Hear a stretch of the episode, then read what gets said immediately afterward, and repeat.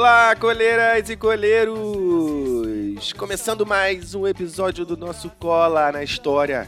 E hoje vamos falar de grana de produção, de economia, da industrialização e do movimento operário na República Velha. E para falar sobre o assunto, já está aqui do meu lado ele, líder sindical, nosso companheiro, operário padrão, funcionário do mês, Chico Araripe. Companheiro bronze.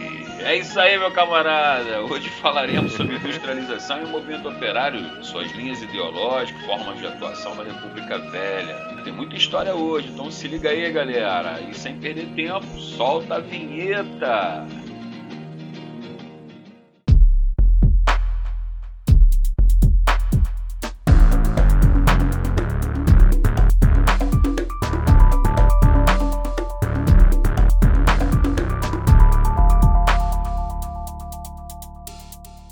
Chicão, nosso tema hoje é industrialização, mas é importante destacar que durante a República Velha, também conhecida como café com leite, né? O Brasil era um país essencialmente agrícola, com uma grande diversidade de produtos, tendo o café como seu principal deles, né, Chicão? Isso mesmo, Bronze. A base da economia brasileira durante toda a República Velha era a produção agrícola, que aliás, cara, era bastante diversificada, com destaque para a borracha, exportada em grande escala na esteira da Segunda Revolução Industrial, o algodão e demais produtos como cacau, açúcar e o fumo. Mas o café, sem dúvida nenhuma, despontava na pauta das exportações respondendo em determinados períodos por mais de 60%, veja você, cara, da balança comercial brasileira. Isso aí, beleza. Mas o tema do nosso episódio hoje, eu falei lá em cima, que era a industrialização. Então, o que, que tem a ver essa grande produção agrícola com a indústria aqui no Brasil, Chico? Cabe lembrar aqui, Bronze, que a industrialização no país né, deveria abordar as diversas regiões. Né? Nós temos que falar das diversas regiões do país, como é que se desenvolveu, que levaria muitos, é, muito tempo, né, vários episódios. Aqui nós vamos focar essencialmente na industrialização de São Paulo e Rio de Janeiro, a capital federal principalmente. Mas respondendo a sua pergunta, Bronze, tem muito a ver sim, cara, principalmente com a liberação de capital para a instalação de indústrias. Você quer dizer então que boa parte dos recursos obtidos com a exportação do café e dos outros produtos ajudaram a financiar a instalação de oficinas e indústrias. É isso, Chicão? Sim, é verdade. E mais outros fatores derivados da produção cafeira também contribuíram, como a infraestrutura montada para escoar a produção, as ferrovias, os portos, as estradas, o próprio mercado consumidor que crescia devido principalmente né, à mão de obra salariada. O ponto de capital que ajudou no investimento da industrialização foram os imigrantes, italianos, portugueses, espanhóis, sírios, libaneses, judeus. Alguns chegavam aqui com alguns recursos para investimento imediato. Outros, rapaz, vieram bem lá de baixo, cacheiros, né? Que chegaram posteriormente a se tornar capitães de indústria, né, cara? Donos das suas próprias produções. Isso aí. Mas, ô, Chicão, em relação ainda à produção do café, né, já no fim do século XIX, o Brasil já estava apresentando um problema de superprodução. Né? E a gente já sabe, né? gerou a queda do preço do produto, aquela velha lei do capitalismo, maior oferta, menos procura, encalha o produto e aí cai o preço. Mas no Brasil, né, liderado pelos grandes produtores de café, isso deveria ter uma válvula de escape. E não ocorreu de outra forma. Nos Estados Unidos, cara, no final do século XIX, os caras passavam por uma crise, uma crise que afetou o nosso principal comprador de café. Dessa forma, os preços despencaram, trazendo prejuízos a quem? Aos grandes proprietários de fazendas de produção de café. Logo, provenientemente, um acordo entre os governos estaduais do Rio de Janeiro, é, Minas Gerais e São Paulo foi firmado com o intuito de proteger os grandes produtores de café, mantendo valorizado o preço do produto. Esse acordo se chamou Convênio de Taubaté por ter sido firmado em 1906 nessa cidade do interior paulista. Pera lá, cara, o Estado liberal. Né? Como é que o governo vai intervir no mercado, então, para valorizar os preços do café? Que liberalismo é esse aí, cara? No Brasil, cara, liberou até a página 3, porque quando o bicho pega, as elites econômicas são atingidas pela crise, o Estado é acionado para resolver o problema. E nesse caso aí não foi diferente, né? Para variar um pouquinho. E o que previa aí esse convênio de Taubaté? Bom, então vamos lá, cara. Liga o sino aí, ó.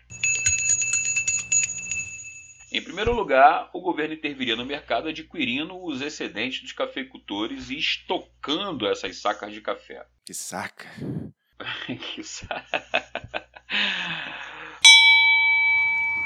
O financiamento para essas aquisições né, pelos governos estaduais seria mediante o recurso de capitais obtidos, veja só, cara, com empréstimos no exterior. Hum. Ou seja, o Estado deveria se ferrar para proteger os grandes cafeicultores. Belo plano econômico, hein?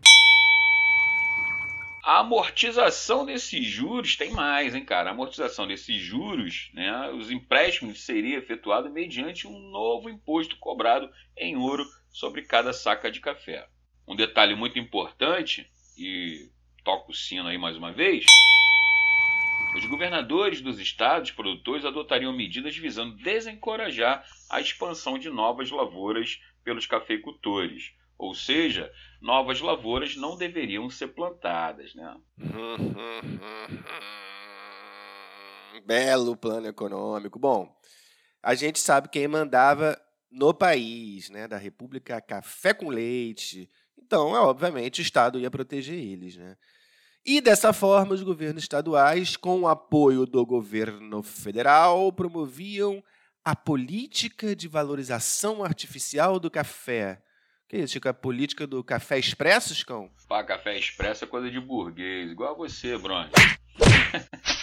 e mais, cara, os caras não deixaram de expandir as suas plantações, pois eles sabiam que os estados comprariam o excedente. Logo, vendiam a produção e reinvestiam em novos setores, como o setor bancário, industrial, e dessa forma a industrialização se expandia, principalmente nesses estados do Sudeste, quero dizer São Paulo, Rio de Janeiro, principalmente. Entendi. A grana ali do convênio de Taubaté que sobrava para os caras, eles começaram a investir na industrialização, né? não, Chicão? Verdade, cara. Que setores, então, ô Chico, que eles começaram a investir? Não era aqueles mais high-techs, não, né? Como automobilística, nem de base. Com certeza não, Bruno. A recente indústria que se instalava no Brasil era de bens de consumo não duráveis, ou seja, de grande necessidade de mão de obra e pouca tecnologia.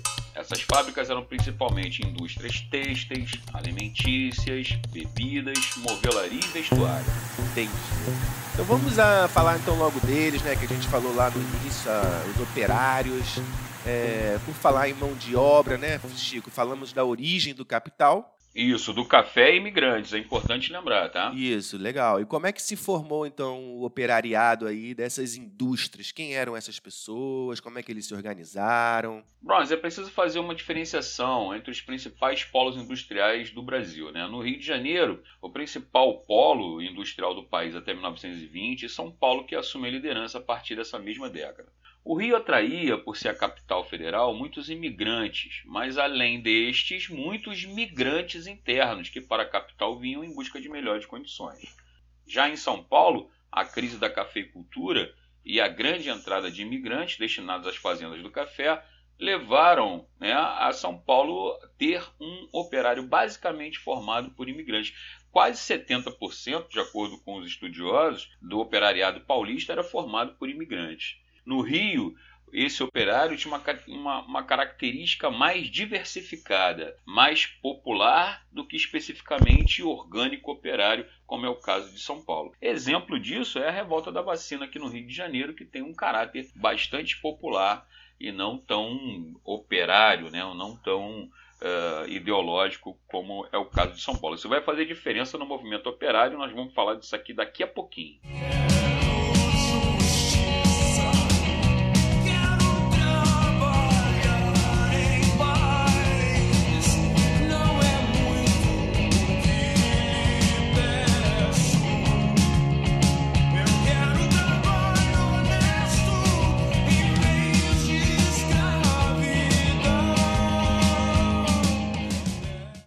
Legal. São Paulo, então, mais imigrantes, Rio de Janeiro mais diversificado.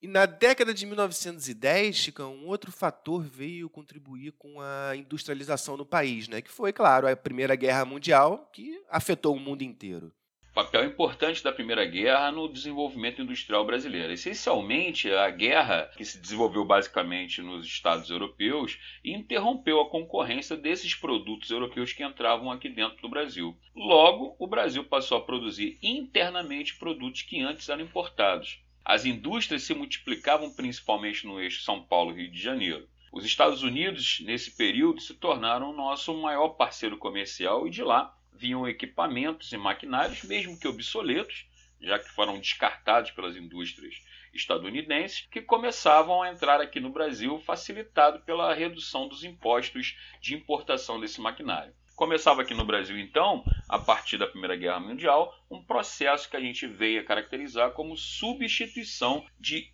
importações, né? processo que caracterizou toda a industrialização do Brasil até a década de 1950 com o governo JK. Por que substituição de importações, Chicão? É quando o país, Bronze, passa a produzir o que antes era importado. Então, se eu importava um produto vindo da Inglaterra, e agora, devido à guerra, eu não posso mais importar, eu passo a produzir aqui internamente esse produto, mesmo com características, digamos assim, menos sofisticadas que o produto inglês. Entendi. Muito bem, junto com a guerra, a novidade do maior desenvolvimento industrial fez também crescer o número de operários. Mas os velhos problemas permaneciam e com a caristia que aumentava o custo de vida e as condições de trabalho nas fábricas, que não era muito boa, levou os operários a se organizarem. É isso, Chico? Perfeitamente, cara. As condições do operariado nunca foram boas nos pátios das fábricas. Desde o fim do século XIX, os operários reivindicavam melhorias para as péssimas condições de trabalho, a alta carga horária, que podia chegar até 16 horas, veja só, por dia, insalubridade, baixos salários exploração do trabalho infantil e feminino que recebiam menos do que um homem adulto. E somado a tudo isso, nenhuma proteção de lei trabalhista, né? Não havia nenhuma legislação trabalhista, Bronze. Então, é claro, né? Eles tiveram a necessidade de se organizar, principalmente em sindicatos, né? Para ver se se protegiam um pouco. Nada mais normal, né? Mas eram grandes as dificuldades de organização. Em primeiro lugar, a industrialização não era o forte da economia brasileira. Dessa forma, as oligarquias que comandavam o país podiam seguir sem agradar os setores operários. Outra questão é que os empresários perseguiam os operários ligados aos sindicatos, as famosas listas negras. E dentro dos sindicatos mesmo havia uma disputa entre grupos, inclusive por rivalidades étnicas, né? muito comum. Por tudo isso, o movimento operário só conseguia grandes resultados nas greves gerais, quando mobilizava os trabalhadores das ferrovias e dos portos, que paralisava todo o processo de escoamento da produção cafeeira e outros produtos agrícolas. E essas mobilizações, principalmente, foram atingidas a partir de 1917. Chico, conta pra gente quais eram as influências é, ideológicas, estruturais do operariado brasileiro? Bronze, havia diferença entre o movimento sindical de, do Rio de Janeiro e de São Paulo. Tu já falou isso. É bom ressaltar novamente, meu camarada. Então, no Rio, cara, as, as, reivindicações eram mais pontuais: aumento de salário, melhoria das condições de trabalho, diminuição da carga horária de trabalho, enfim. E já em São Paulo predominou uma organização mais ideológica, com influência do pensamento anarquista ou mesmo uma versão dele, chamado anarco-sindicalismo. O anarquismo acreditava na derrubada da burguesia do poder e na superação da sociedade capitalista através de um grande ato revolucionário que seria a greve geral revolucionária, que a partir daí faria surgir posteriormente uma sociedade igualitária, sem Estado, numa sociedade de trabalhadores, ou seja, nem pátria nem patrões. Chicão, a gente pode falar aí que esse movimento de São Paulo é muito forte, né? A ponto de talvez aí as origens, né? De chegarmos até um operário na presidência do Brasil. É isso mesmo? É verdade, meu camarada. Né? Foi exatamente dali que surgiu né, o movimento operário no final da década de 70, que traz uma das maiores personalidades políticas do Brasil, Luiz Inácio Lula da Silva. É verdade. E os anarquistas tiveram um grande destaque na organização operária na República Velha e tentaram organizar um movimento em escala nacional, fundando em 1906 a Confederação Operária Brasileira. Mas ainda havia muitas perseguições e muitas limitações nesse movimento, né, Chico?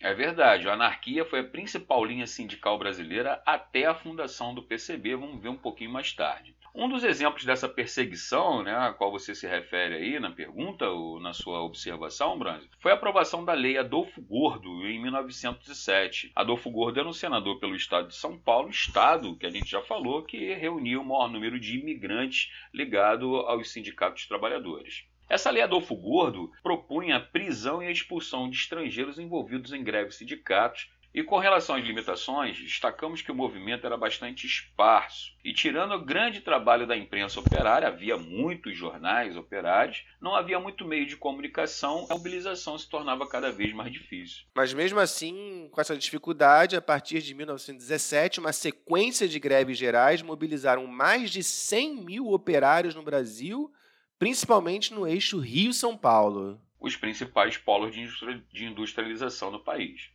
Esses movimentos ocorreram por diversos fatores, como já dissemos, as péssimas condições de trabalho, a alta do custo de vida e a influência, a novidade, né, a influência das revoluções operárias que se desenvolviam na Rússia a partir de 1917. A luta da maioria dos operários aqui no Brasil era pela melhoria imediata das suas condições, fato que expunha uma divisão entre a direção sindical anarquista, que queria a revolução social, e que não aceitava concessões do Estado. Exatamente por querer superá-lo. Né? A anarquia não trabalha com a ideia de Estado, já dissemos aqui também, cara.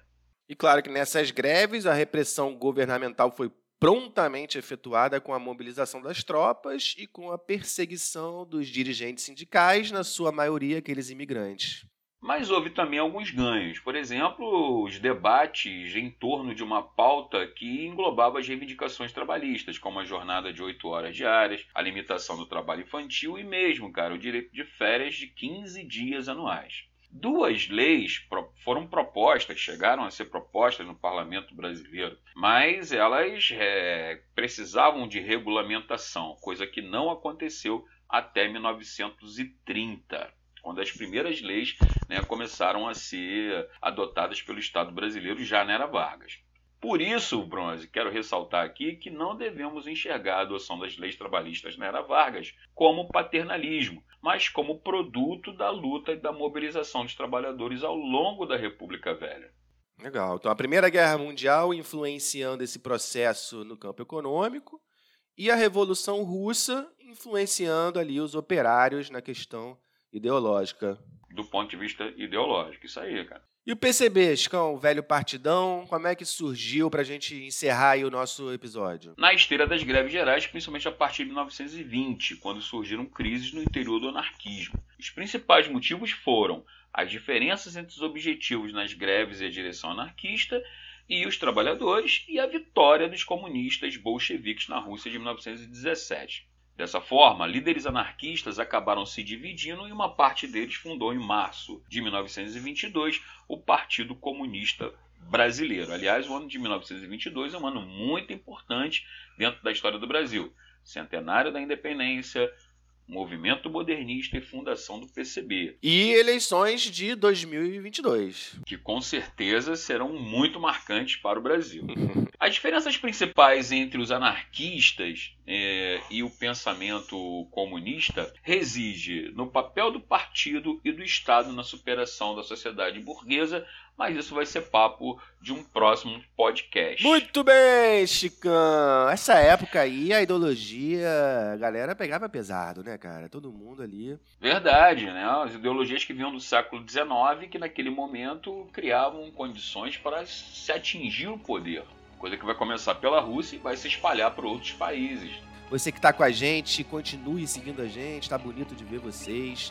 É, a gente está nas mídias, no Face, no Insta, no site, em todos os lugares. YouTube também, a gente tem lá para vocês, façam nossos testes, nossos games. Chicão, como é que a gente termina aí aquela música que a gente ouviu lá atrás? Pô, vamos terminar com Fábrica da Legião Urbana, uma letra magnífica que fala exatamente sobre a tomada de consciência do operariado. Nosso dia vai chegar, teremos nossa vez, não é pedir demais, quero justiça. Isso aí. Valeu, galera. Abraço. É isso aí, galera. Um abraço. Tchau, tchau. Valeu, Bronze.